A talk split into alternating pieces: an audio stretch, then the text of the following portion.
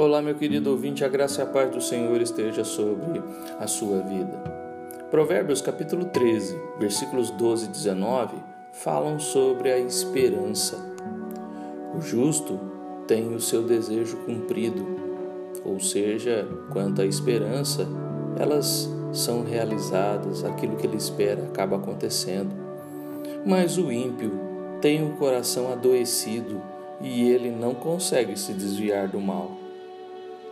A questão da esperança é algo que realmente incomoda muitas pessoas, porque é, aquelas expressões como a luz no fim do túnel, eu acredito, tenho fé de que vai acontecer aquilo, ou nós vemos várias expressões dessas, tanto no meio cristão como no meio de pessoas que ainda não se converteram.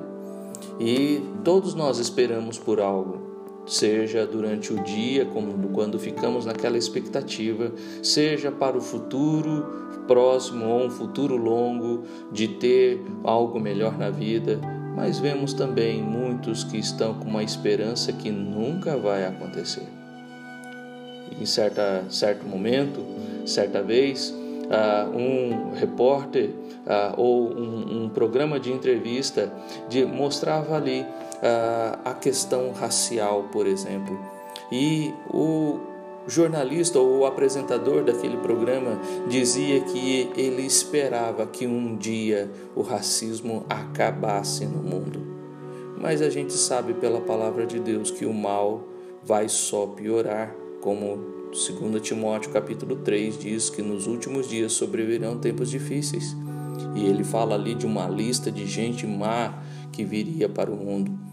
Ou seja, a, a esperança daquele jornalista estava numa coisa que nunca vai acontecer. E para isso nós damos o nome de utopia, aonde acreditamos em algo que nunca vai se realizar. E também outros aqueles que pensam que o mundo nunca vai acabar. E nós sabemos na palavra de Deus que, que o juízo final virá. Ou seja, também é uma utopia pensar que não existe o fim do mundo.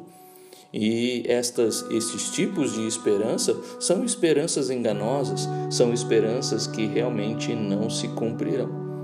Por isso a palavra de Deus nos dá a esperança verdadeira, a esperança que realmente não muda, a esperança que realmente acontecerá, como a primeira carta de Pedro, no capítulo 1.